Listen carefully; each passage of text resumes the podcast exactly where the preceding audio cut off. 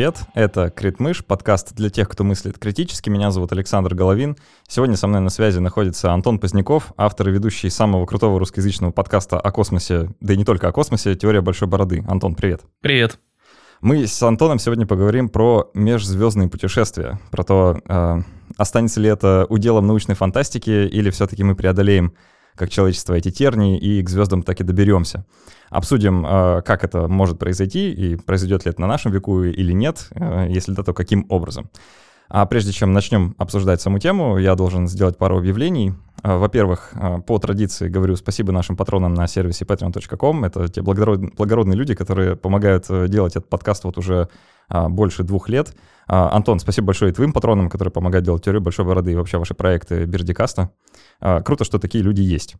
И специально, чтобы этих людей отблагодарить получше, чем просто спасибо, мы делаем несколько вещей. Во-первых, записываем расширенные версии эпизодов. Сегодня тоже это будет, так называемые послекасты, где мы отвечаем на вопросы наших патронов, которые либо собираем заранее, либо получаем прямо во время записи этого выпуска, потому что мы проводим такой эксперимент э, со стримингом для наших патронов от 5 долларов. Вот, поэтому, а, если интересно позадавать вопросы, то это можно сделать. А, а еще мы раздаем бесплатно книги от издательства «Миф», а, за что им огромное спасибо. Всем нашим патронам от 10 долларов каждый месяц мы благородно вручаем одну э, электронную, ну, может, даже не одну, как получится, электронную книгу. И в этом месяце это книга, которая называется «Голые деньги». Вот еще можно успеть э, последнюю неделю подписаться и ее забрать. И второе объявление, э, тоже очень важное, а, а, уже говорил о нем в прошлом выпуске, но э, повторю еще раз, потому что еще есть время. Э, в конце этой недели, 1-2 августа, пройдет первый российский массовый инди-онлайн подкаст, фестиваль, в общем, все вот эти классные слова, который называется «Слышь». Можете зайти на сайт podfest.ru, посмотреть программу, посмотреть, что это вообще будет, и обязательно зарегистрироваться, если вам хоть немного интересно, что такое подкасты, и вы э, хотите их сами делать, либо уже делаете и хотите узнать, как это делать лучше. А, я там тоже буду. В первый день буду участвовать в круглом столе, будем говорить про монетизацию а, с другими подкастерами, а во второй день я со своими коллегами по студии «Две дорожки», где сейчас нахожусь, э, мы проведем такой небольшой рум-тур, покажем, как у нас тут все устроено, сколько это стоит денег, и ну, ответим на любые вопросы. Вот, а, Антон, а ты участвуешь же тоже, да, в фестивале? Будешь что-то делать? Нет, я в фестивале не участвую, и у меня к нему только один вопрос, почему слышь без мягкого знака на конце? А, да, а, ну, не знаю, ты, наверное, знаешь, э, как это происходило, выбор названия, что это была такая демократическая процедура. Но все равно орфографию уже никто не отменял. Даже демократия не может отменить орфографию. Хотя это мы еще посмотрим, но это отдельный вопрос. Ну, видишь, вот тут отменила. Я, кстати, голосовал именно за этот вариант, поэтому беру на себя ответственность за пропавший мягкий знак. А, вот, в названии своего подкаста он появился, в названии э, подкаст-фестиваля, моим голосом он был убран. А, ну что, давай тогда приступать к теме, поговорим про межзвездные путешествия. А, и я для начала хочу у тебя вообще спросить, как человека, кто, который космосом интересуется и исследованиями космоса, зачем вообще это делать? А, потому что бесполезно говорить о том, зачем путешествовать, э, точнее, как путешествовать к звездам, если непонятно зачем. Ну, тут, мне кажется, ответ, э, как и в любой дискуссии о том, э, зачем вообще нужно исследовать космос. И самый простой, очевидный, в то же время емкий ответ, как мне кажется, это потому, что мы можем.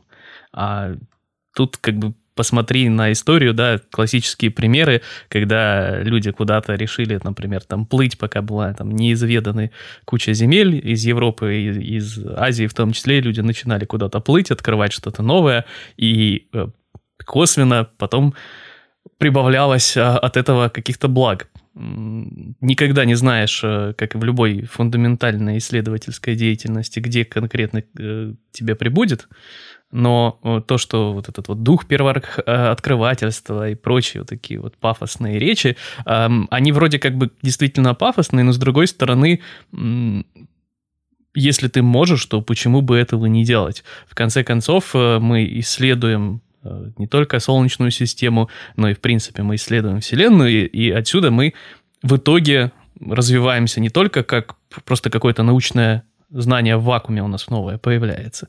Но из этого можно делать какие-то дополнительные выводы. Если мы, там, например, лучше будем понимать, как работают другие звезды, как работают другие солнечные системы, мы лучше сможем понимать свою солнечную систему, при этом что-нибудь сможем от этого и потом как-нибудь когда-нибудь использовать. Лучше начнем понимать то, что происходит, например, на Земле. Ну, то есть не исключено, например, что я так из головы сейчас придумываю пример, но не исключено, что лучше понимая там процессы формирования планет, мы сможем э, лучше понимать там, как формировалась Земля, и, допустим, откроем какой-нибудь, я не знаю, новые э, полезные ископаемые таким образом, потому что поймем там, куда копать. Ну, это так. Понятное дело, все не так. Это в нашей природе, да. куда-то идти, что-то исследовать. А, не можем мы сидеть на месте, так, такова уж природа человека, хорошо это или плохо. Ну, в целом, да. Э, а какой смысл как бы сидеть на одном месте? А, понятное дело, в как бы межгалактических, да, в космических масштабах мы все еще сидим на одном месте и в ближайшее время, судя по всему, не очень будем сдвигаться с этого положения, но это не значит, что мы не должны пробовать, не должны планировать. В конце концов, э, колонизация — это штука, да, она воспета в основном в научной фантастике, но почему бы и нет в какой-то долгосрочной перспективе? Понятно, что там через пять лет никакой Илон Маск не построит э, никакой корабль, который повезет кучу людей куда-нибудь к далеким звездам, но когда э, какие-нибудь, я не знаю, древние греки э, смотрели в небо и понимали, что вот эти вот движущиеся звездочки, которые почему-то меньше моргают, это, судя по всему, другие планеты. И вряд ли они тоже думали о том, что когда-нибудь мы туда будем запускать роботов, которые будут там бороздить просторы, ковыряться в грунте и что-нибудь туда выковыривать, а еще чего, пойди возвращать этот грунт на Землю. Э, они вряд ли о таком задумывались, и мы, в принципе, тоже находимся в похожем положении, только временные рамки, возможно, могут быть сильно больше раздвинуты. Ну, то есть с древних греков прошло сколько там, несколько тысяч лет, кто знает, что будет через э, несколько тысяч лет еще. Хм. Так что в моем понимании это вполне себе разумная и абсолютно не какая-то фантастическая вещь, а вполне себе прикладная. Да, она долгосрочная. Да, это не все сразу понятно, как делать, но не всегда все сразу понятно. Надо с чего-то начинать. Ну, давай тогда обсудим, что мы успели как человечество сделать э, со времен древних греков в плане космического э, освоения. Да? Э, есть у нас какие-то рекорды, чем можно похвастаться там, в плане скоростей или дальности полетов? А, да, конечно, дальность полета — это, собственно, Voyager, самые далеко улетевшие наши э, физические объекты, созданные человеком, они относительно недавно покинули формально Солнечную систему, вышли за гелиопаузу, они все еще работают, О, подожди, подожди. отправляют Гелиопауза — это, это что?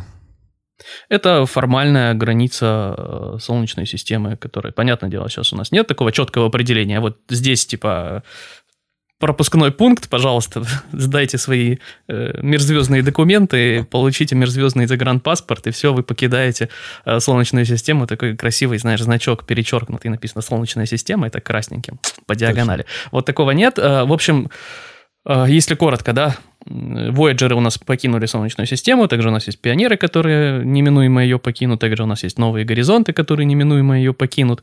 А, Все это движется, если честно, я так сходу не помню, но максимальные скорости вот как раз из этих э, всех аппаратов достиг э, э, как раз зонд «Новые горизонты», а у него скорость что-то порядка 16 километров в секунду. А самый быстрый объект движущийся объект, созданный человеком. Насколько я помню, это как раз Parker Solar Probe, а, недавно запущенная а, миссия к Солнцу, и она движется значительно быстрее, но она движется по орбите, а не куда-то. Поэтому это не совсем честное сравнение, как мне кажется, а, потому что за счет э, момента максимального приближения, получается, она наибольше разгоняется. Ну, то есть, короче, это не совсем те же самые скорости, но, тем не менее, я там, по-моему, смотрел относительно недавно что-то порядка 190 километров в секунду, но это все равно достаточно немного, если так mm-hmm. посмотреть. А, ну, то есть, э, если говорить о, а, дальности полета, то а, мы э, едва-едва смогли вынести что-то э, за условные пределы условной Солнечной системы,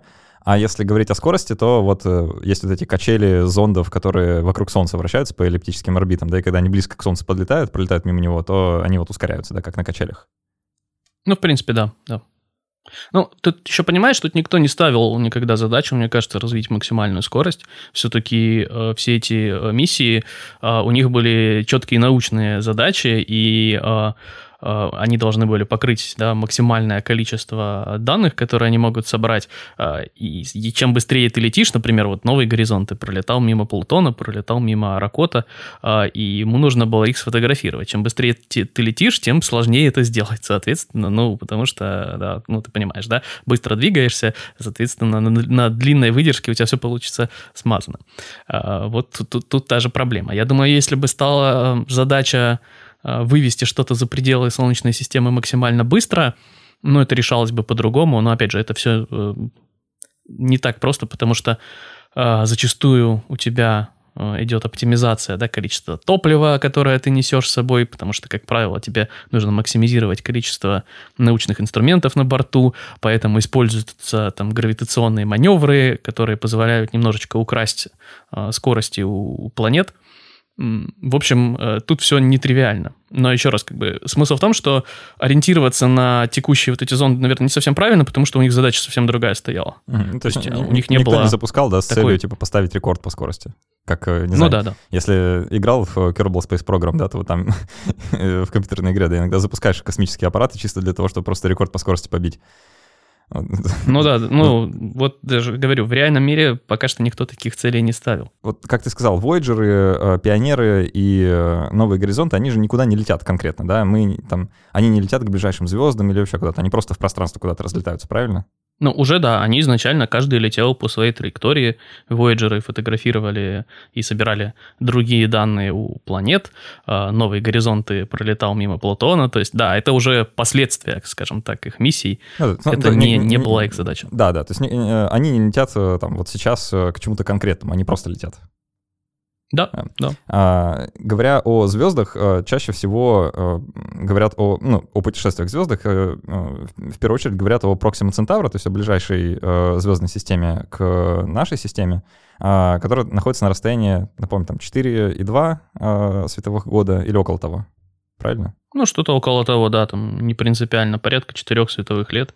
А, а, до ближайшей звезды. Да, и вот здесь нам придется остановиться, наверное, на подольше, а, понять, что же это за расстояние такое и насколько оно большое. Да, вот, если бы, скажем, тот же Voyager или новые горизонты, которые летят со скоростью 16 км в час, летели бы к, по направлению к Проксима Центавра, а, в секунду, да, в секунду, то как, как долго им, им бы пришлось это делать? Ты мне задаешь задачки как калькулятору, я же тебе не могу так в режиме реального времени ну, все ну, вычислять. Ну, нет, ну, конечно, порядок если, если быть а, загадочным и давать пространный ответ, то я бы сказал, что очень долго. вот, можно это... Э, ну, что такое вообще, да, световой год? Это э, расстояние, это, кстати, не время, с годом не имеет ничего общего, это частая ошибка, которую люди делают, но тем не менее, да, что такое световой год? Это расстояние, которое э, свет пролетает за один год. То есть мы берем, э, сколько у нас э, скорость света, почти 300 тысяч километров в секунду, э, выясняем, сколько секунд в году, умножаем на 300 тысяч, получаем количество километров, э, которое составляет световой год. Потом мы это количество километров делим на 16 и получаем количество лет, которое будет лететь э, там новые горизонты, если его направить в нужном направлении до ближайшей к нам звезды. Если коротко, то очень долго. Да, там, там что-то в районе наверное... шестизначного числа, наверное, получится. Я не готов так аппроксимировать. Я вечером плохо считаю, собственно, да. как и утром. Ну да, в общем, это ну, неприлично долго, в плане э, бесполезно ждать, да, там, э, ну, не знаю, э, возврата или новости от этого аппарата, если бы он действительно куда-то летел. А, слишком это долго, да. А, и... Так а у тебя, помимо прочего, закон обратных квадратов? Мощности антенны, даже если мы допустим, что ретеги будут работать достаточно долго, хотя ретег, по-моему, вот на новых горизонтах ему осталось там лет 10 от силы, и после этого у него будет падать мощность, а, и после этого он не сможет передавать обратно сигналы, но в любом случае, чтобы передать э, сигнал от э, далекой звезды нужна нехилая такая мощность на борту. И даже если они туда долетят, мы вряд ли что-нибудь об этом узнаем. Так что тут, к сожалению, на эти конкретные аппараты никакой надежды нет. Ну и плюс они направлены немножко не туда. Да. А, ну, вот, возвращаясь к Проксиму Центаврии, да, и а, расстояние а, вроде бы небольшое по каким-то таким галактическим меркам, да, но а, вот на примере а, Voyager и его скорости, или, там, новых горизонтов, а, понятно, что мы, мы вроде пока не умеем разгоняться настолько, чтобы это было в рамках, ну, там, не знаю, хотя бы одной человеческой жизни, да, давай о технологиях поговорим, да, что мы умеем делать в плане, как мы разгоняем сейчас космические аппараты, и э, есть ли что-то, что может быть более перспективно в плане межзвездных перелетов? Как сейчас вообще выглядит да, конечно. Э, раз, mm-hmm. разгон? Вот разогнать космический аппарат, то что сделать значит надо? Uh, ну, смотри, uh, тут все достаточно просто. У нас есть двигатели, и с помощью этих двигателей мы можем что-нибудь разгонять. Да? Сейчас у нас используются в основном химические двигатели, которые за счет сгорания топлива э, его нагревают, э, чтобы получить э, высокую скорость вылета, и за счет закона сохранения импульса, выбрасывая что-то в обратную сторону, летят вперед. Все достаточно просто, и, честно говоря, здесь особых каких-то м, таких фундаментальных подвижек не будет. Если мы говорим о том, что ну вот допустим, все, мы узнаем, что через 10 лет Земле капец, надо куда-то улетать. Не только Земле, потому что если Земле капец, надо все-таки как-то, не знаю, там на Луну будет перебираться, на Марс в срочном порядке. Но вот, допустим, человечеству внезапно понадобилось бы резко улететь из Солнечной системы на каком-нибудь корабле и достичь какой-нибудь ближайшей звезды при текущем уровне технологий без каких-то дополнительных э, научно-фантастических историй. В принципе, это достаточно реально за какой-то э, о, такой более-менее умеренный срок сделать. Э, у нас есть технологии, другое дело, что пока что мы их как бы не особо используем, потому что в этом смысла особо нет. То есть есть несколько категорий двигателей, которые мы в теории могли бы использовать. Две из них наиболее реальные. Это, во-первых, это солнечный парус – с помощью солнечного паруса, а если он будет работать не только на солнечном ветре, но и у него будет какое-нибудь достаточно серьезное усиление э, с Земли в виде какого-нибудь там лазера достаточно мощного, э, можно разогнаться достаточно неплохо. То есть э, здесь э, если мы берем такие понятные аналогии, интуитивные, потому что зачастую как раз э, движение в космосе, оно не интуитивное, потому что мы, как правило, научены всякими там фильмами и эм, другими там компьютерными играми и прочими историями научно-фантастическими, которые моделируют космический полет в первую очередь на основе э, каких-то воздушных полетов, да, э, будь то самолеты, истребители и прочие истории. Да, либо какие-то подводные истории. Но а, в отличие от э, воздуха и в отличие от воды, в космосе нет трения. Там не обо что все время тормозить. Поэтому первая штука, которую нужно понять, а, что в космосе будет работать по-другому, это то, что если ты отпускаешь педаль газа, ты не, не останавливаешься. То есть ты чтобы остановиться, тебе нужно нажать педаль газа в другую сторону. У тебя нет такой, как таковой педали тормоза. У тебя есть газ вперед и газ назад. Это э, первый такой момент. Соответственно, эм, это тебе дает э, следующее преимущество, что даже если ты будешь с очень маленькой мощностью, но долго разгоняться, ты со временем можешь разогнаться достаточно, до достаточно больших скоростей. А был э, проект, эм, даже он был очень спорный, но его, по-моему, делал Юрий Миллер и там, участии каком-то Стивена Хокинга, ныне покойного. А, по-моему, назывался то ли Муншот, то ли что-то, то ли Старшот. А, в общем, что-то такое было. Был а, проект, когда на небольших а, солнечных парусах собирались очень маленькие аппараты, там несколько грамм весящие, разогнать, и как раз вот, чтобы они таким большим роем долетели до а, ближайшей к нам звезды. А это не, не Breakthrough, который? Может быть. Ну, я, опять же, я, к сожалению, не помню да. сейчас так сходу название. По, по, да, по, а, по-моему, есть какой-то такой вот новый проект, э, ну, или относительно новый, который называется Breakthrough, как раз про солнечные паруса и их разгон на лазерах. Да, да, ну вот, э, может быть, он не один, но идея как таковая, в ней ничего такого сверхинновационного нет. Э, тут все понятно. Есть солнечный парус, это можно себе представить как большой кусок фольги, на него э, посылает э, э, сигнал лазер, лазер очень мощный, и, кстати, в мощности этого лазера, наверное, была бы самая большая проблема. Этот лазер, например, может быть на Луне, чтобы не, не мешать каким-то земным историям, не проходить через земную атмосферу, не терять в ней мощность. И если этим лазером достаточно долго светить на эти парусы, то их можно разогнать до достаточно существенной части скорости света. То есть там несколько процентов скорости света уже дают нам какие-то более-менее вразумительные сроки полета эм, до ближайших звезд, которые измеряются там несколькими сотнями лет, что в принципе можно уже как бы осознать. А если очень захотеть, можно, в принципе, построить корабль на солнечном парусе, однако у солнечного паруса есть большая проблема. Как я уже сказал, у него нет педали газа назад. То есть да, тормозить затормозить да. То есть он-то может разогнаться, но когда ты долетишь до нужного места, ты автоматически не остановишься. То есть тебе нужно будет приложить, э, по сути, такое же усилие, как ты сделал при разгоне, только в обратную сторону. Как это сделать, насколько я понимаю, не очень понятно.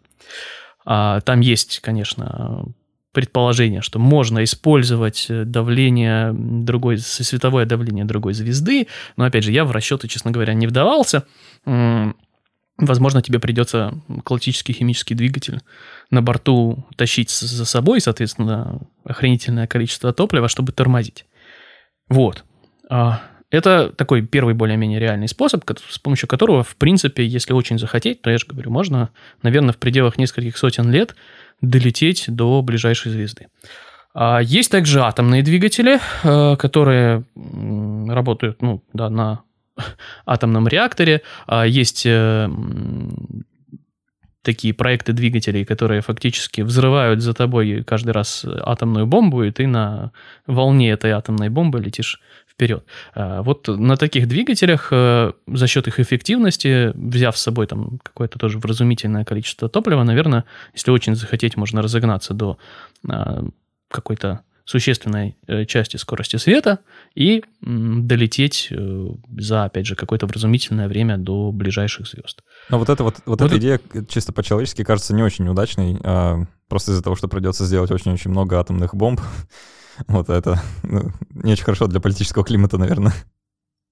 В частности, поэтому, да, их не очень используют. Э, ну, там есть много причин. Например, потому что, э, выводя их э, на ракете, если тебе нужно, даже если ты не используешь их в атмосфере, потому что есть международное соглашение о том, что ядерные заряды не взрываются в атмосфере, ну, в смысле, на, на высоте, да, то есть для вывода на орбиту ты не можешь использовать такой двигатель, но даже если такой двигатель посадить на ракету и чтобы его вывести вывести на орбиту и там уже начать использовать в космосе, где там нет э, таких серьезных да, эффектов для Земли, а высока вероятность того, что с ракетой пойдет что-то не так. Все-таки ракеты все еще не самый надежный вид транспорта, ну и, соответственно, риски несопоставимы, да, то есть никто не хочет э, так рисковать, даже если шанс там, что что-то пойдет не так при э, запуске там в районе 1%, получить 1% э, для ядерного взрыва как-то не самая перспективная история с учетом того, что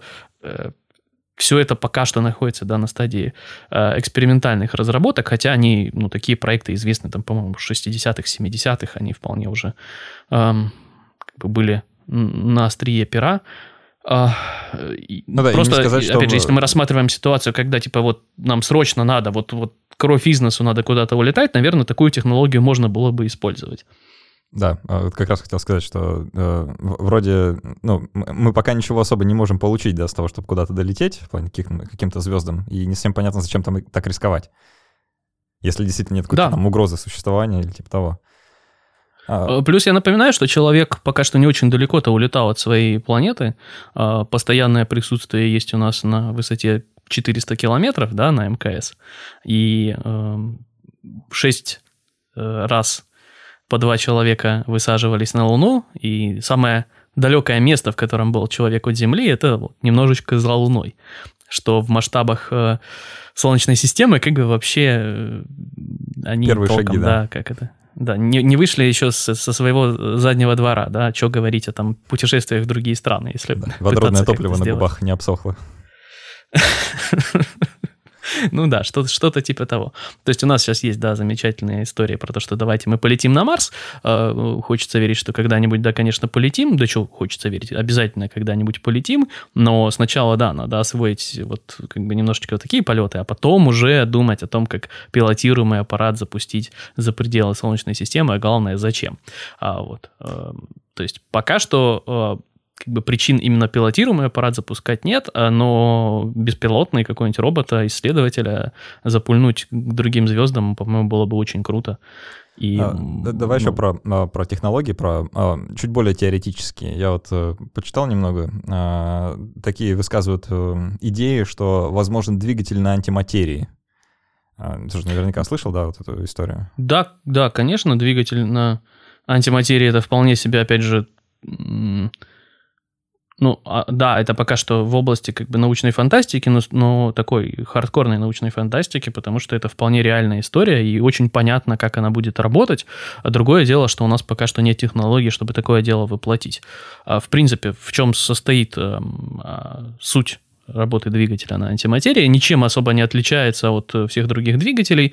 А, мы э, берем кусочек материи, кусочек антиматерии, они аннигилируют, при этом выделяют огромное количество энергии, а, заключенной как раз вот э, в них самих. Ну, то есть по эффективности, по-моему, там 1 э, грамм антиматерии и 1 грамм материи аннигилирующих а, вот по, по энергоэффективности будут равны там огромному танкеру с топливом то есть мы можем это дело все ужать. То есть это очень-очень компактно э, сформированная энергия, заключенная вот в, этом, в этой форме. И, и, соответственно, если ее выпускать, то у тебя ты сможешь взять гораздо больше топлива с собой, соответственно, гораздо больше у тебя будет э, дельты скорости, которую ты можешь развить. А в чем проблемы с двигателем на антиматерии? Ну, начнем с того, что мы пока что не умеем в нужном количестве производить антиматерию. Это очень тяжело, и получать достаточное количество антиматерии очень тяжело. Мы толком не умеем удерживать большое количество антиматерии, а, все по тем же причинам, потому что при контакте с обычной материей антиматерия аннигилирует.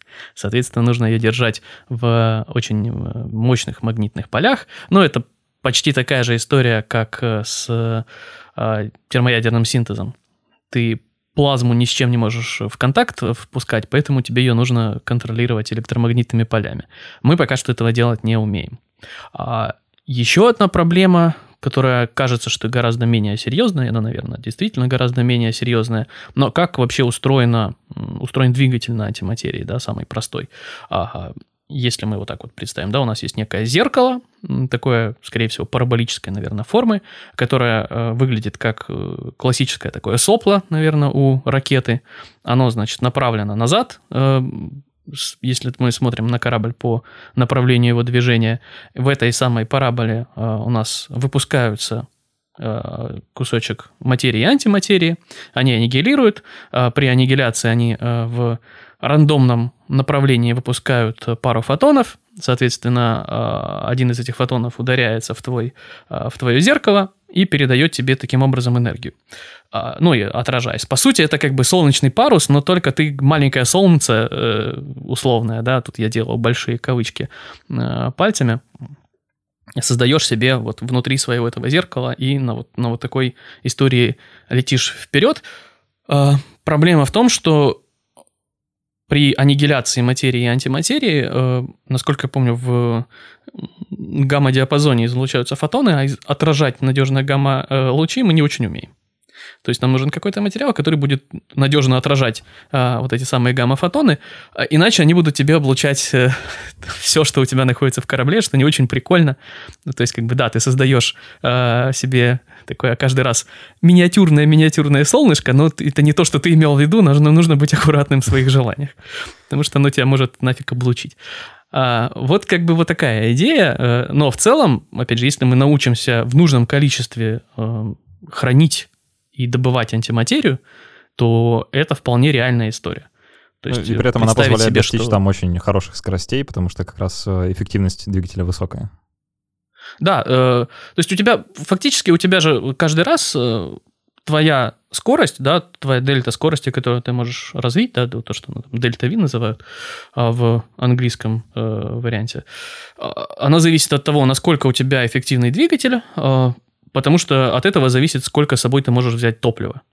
Ну вот, э, и как я сказал, в случае э, антиматерии у тебя там э, грамм этого топлива, которое ты берешь с собой, может заменять огромный танкер классического топлива, там, керосина или чего-нибудь там, какого-нибудь метана. А, то есть ты гораздо более компактно берешь с собой энергию. Вот, э, вот и как бы и в этом смысл. Поэтому как бы и э, ядерные реакции, и термоядерные двигатели, они гораздо более эффективны, потому что они у тебя из каждого грамма топлива могут изымать э, гораздо больше энергии, чем обычная химическая реакция горения, например. Еще, вот. еще одну идею, даже более фантастическую, я слышал а, идею двигателя. Это двигатель на черных дырах, который вот на излучении Хокинга работает. А, О, это очень классная история, да.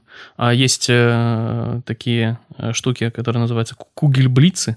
По-моему, О, да, это точно хорошее слово. Э, это, по-моему, с немецкого шаровая молния, наверное, да? Это маленькая черная дыра, да, которая... Маленькие черные дыры, у них какая особенность? Если, опять же, если Хокинг был прав, и э, излучение Хокинга действительно существует, потому что мы пока что его не регистрировали, и вряд ли в ближайшее время зарегистрируем а, в силу его природы и сложности обнаружения. Но наше текущее понимание черных дыр говорит о том, что черные дыры испаряются, и э, чем меньше э, размер черной дыры, тем активнее она испаряется.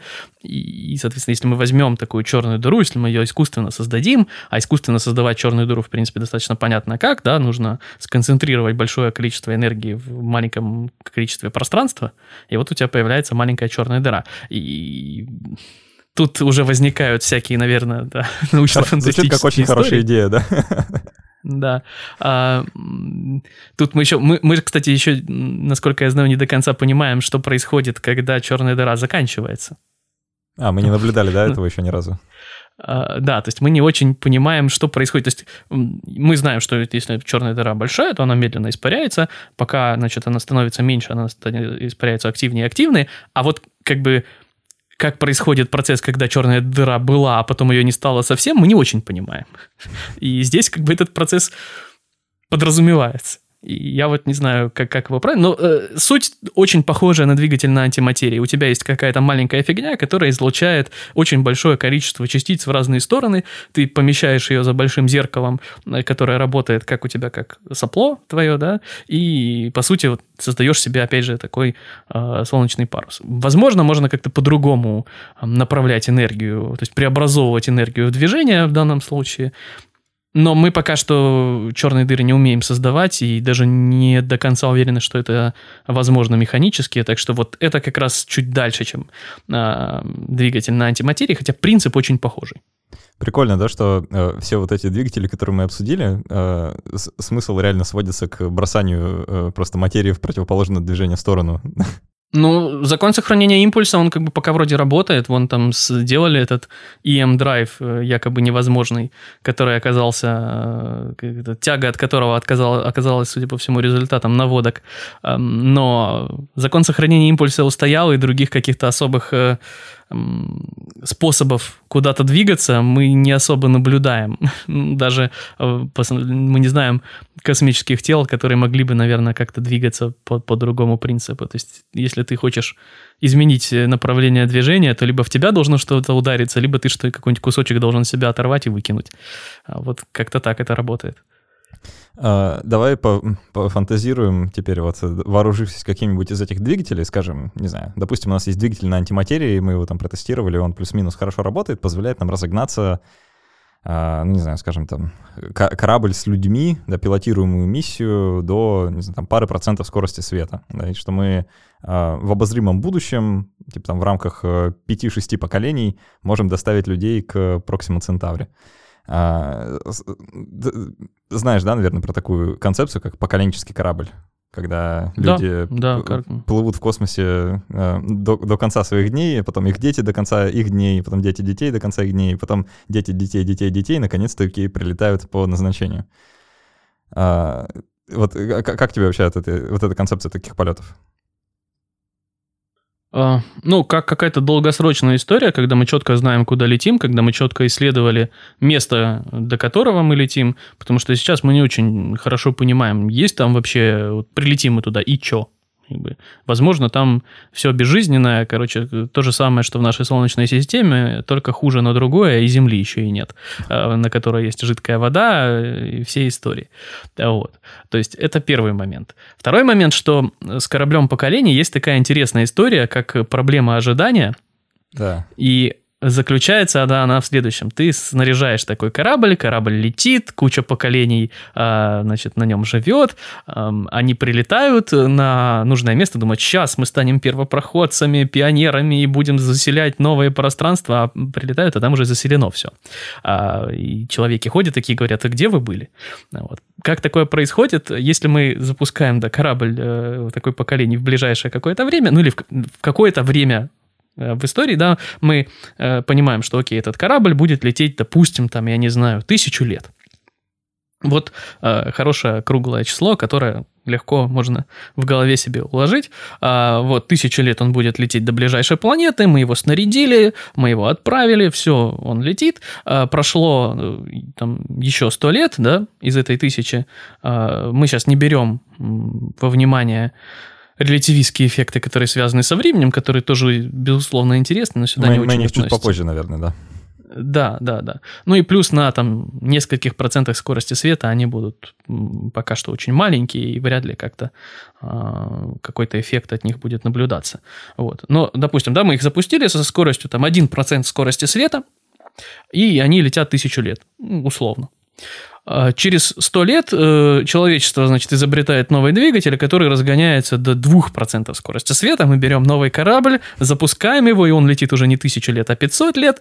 И вот он за 500 лет долетает, а первый корабль, то есть получается, когда он туда долетит, еще 6, э, где-то сколько получается у нас, 400 да? Еще, 400 лет еще будет лететь первый корабль.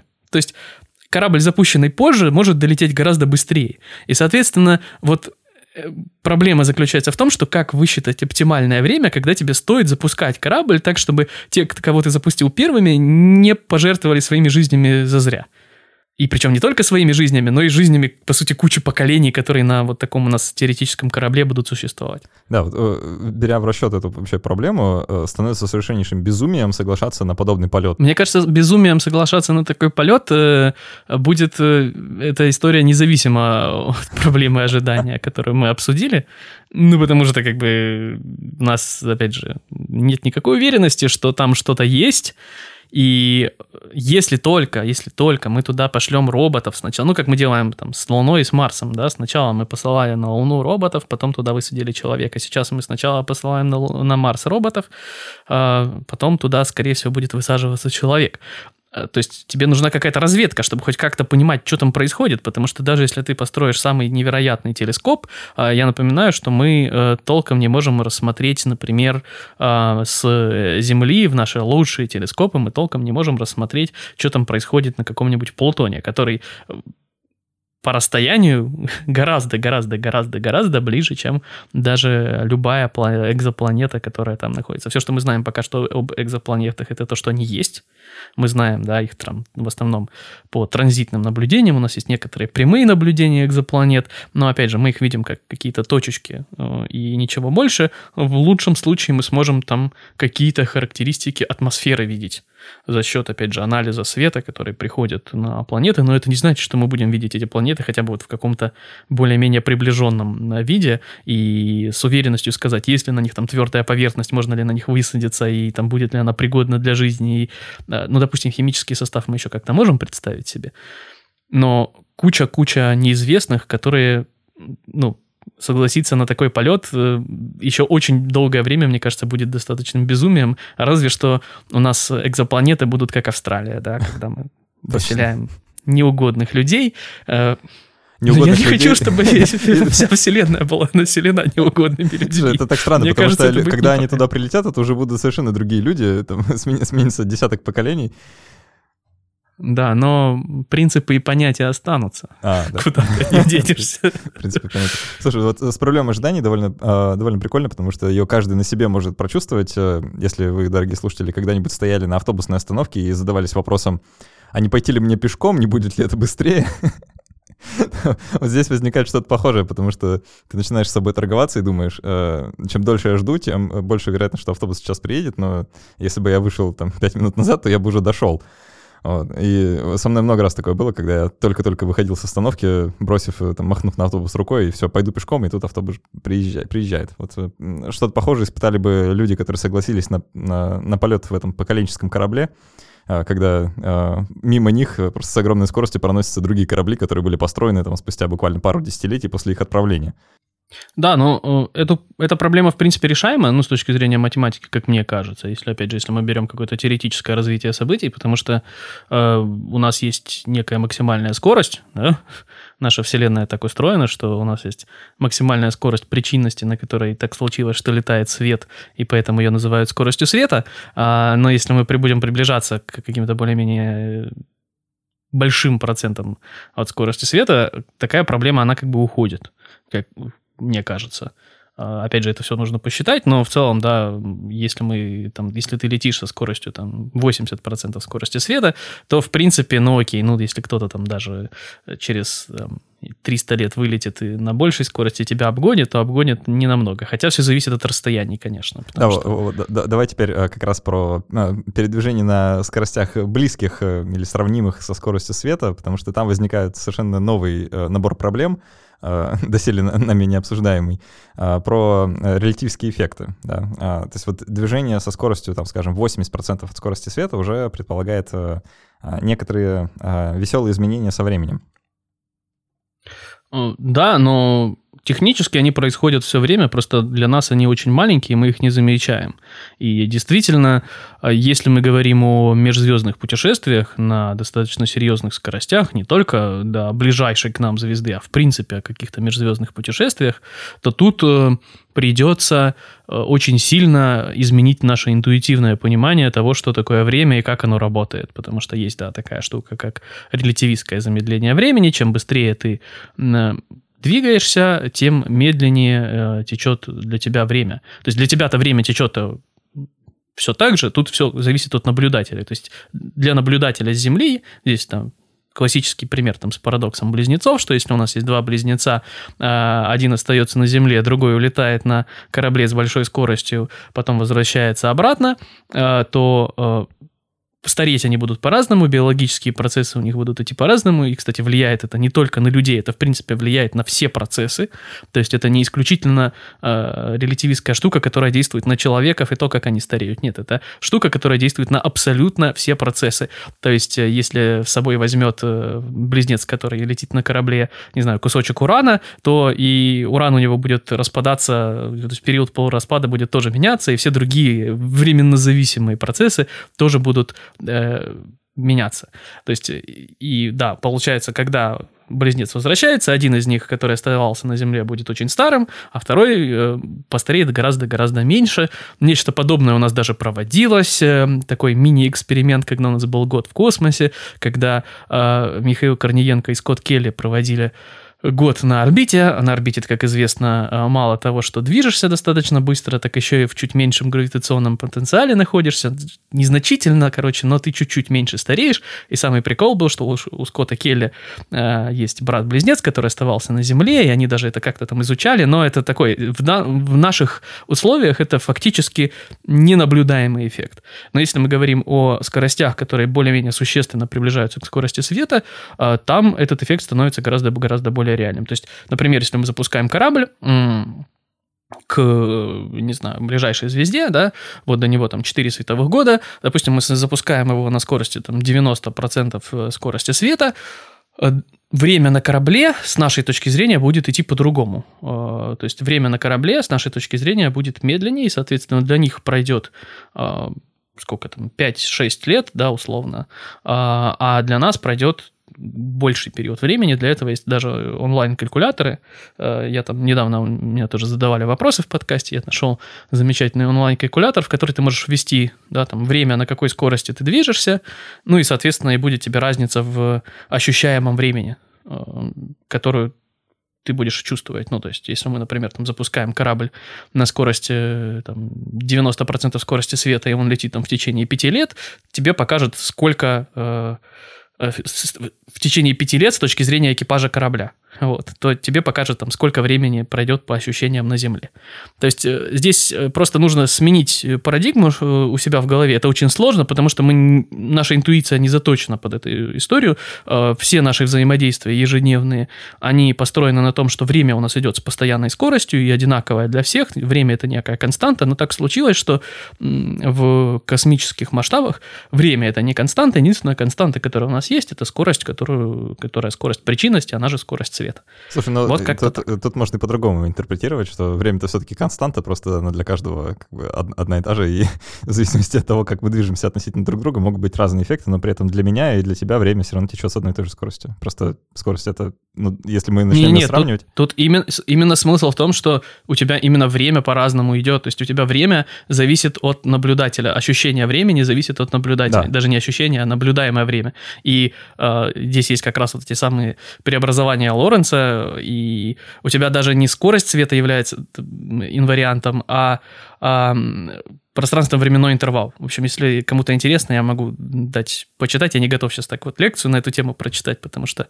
это надо самому как бы хотя бы с листиком и ручкой что-то нарисовать, вот, в режиме аудио это сделать достаточно сложно, а, но есть, да, есть, короче, интервал, который, по-моему, там Фу, я даже не помню, как он правильно пишется. Ну, мы можем дать ссылку на какую-нибудь статью, которая это хорошо объясняет, или на какой-нибудь там онлайн-калькулятор. Да, да, безусловно. И ссылку, кстати, на калькулятор да. я тоже тебе дам. Эм, Давай шоу вот, э, Возвращаясь как раз к калькулятору, а, я читал э, что-то такое, что если мы научимся разгонять э, какие-нибудь пилотируемые корабли до скоростей близких к скоростям света, то, в принципе, мы можем там, в пределах нашей галактики очень неплохо так путешествовать, ну, там, в, не знаю, лет 40, да, займет, там, скажем, путешествие к центру и обратно. А, ну, субъективно для людей, которые летят. Или что-то такое я читал, но при этом, если они вернутся обратно на Землю, то там пройдет уже какое-то совершенно чудовищное количество времени, вроде там э, сотен тысяч лет. А, и все это, ну, теряет всякий смысл в плане какой-то миссии, да, а, если действительно mm-hmm. планировать какой-то там а, полет зачем-то. Ну, не совсем корректно, потому что как бы радиус э, нашей галактики э, там больше 50 тысяч световых лет. То есть даже если ты разгонишься до скорости света, то до центра галактики ты будешь лететь 50 тысяч лет. Вот. Э, зачем тебе, правда, лететь до центра? Ну, просто масштабы, да, то есть э, диаметр, соответственно, галактики из одного конца в другой, даже если лететь по прямой и на максимальной скорости, будет больше, чем 100 тысяч лет. Ну, то есть за какое-то вменяемое время ты даже на максимальной скорости никуда не долетишь. То есть ты, ты все еще будешь как бы лететь на... То есть для, для корабля пройдет столько времени. Вот. Так что тут не все так просто, к сожалению. И как раз именно скорость света э, даже, даже не столько скорость света, я вот сейчас так думаю, а, лимитирующим фактором является комбинация скорости света и продолжительность текущей жизни человека. Потому что если мы говорим о других масштабах временных, ну, то есть если бы человек там жил не 100 лет, а 100 тысяч лет, и тогда это было бы гораздо более реальным с точки зрения какой-то одной жизни. То есть, мне кажется, здесь проблема все-таки в продолжительности жизни в первую очередь. Именно ее мы можем изменять. Да, или... А вот со скоростью света мы сделать особо ничего не можем, к сожалению. Ну да. А, ну, с продолжительностью жизни можно даже там и как-то хитро поступать, то есть ставить ее на паузу, условно, да, всеми там а, вот этими разработками про заморозку, криосон и вот это все. Это тоже как своего рода обход, да, вот этого ограничения. да, безусловно, но ты знаешь, в этом плане есть э, такая мысль, которая лично меня вгоняет в такой какой-то животный экзистенциальный ужас, и хочется ее максимально отрицать. Но когда мы говорим о том, что как человечество будет путешествовать между звездами, мне кажется, это некорректное просто заявление, потому что все зависит от того, что мы будем считать человечеством. Oh. И, э, то есть э, в теку... эволюцию никто не отменял. И пусть, да, сейчас мы, наверное, немножечко поменяли принцип того, как работает естественный отбор, и теперь он слегка искусственный, скажем так.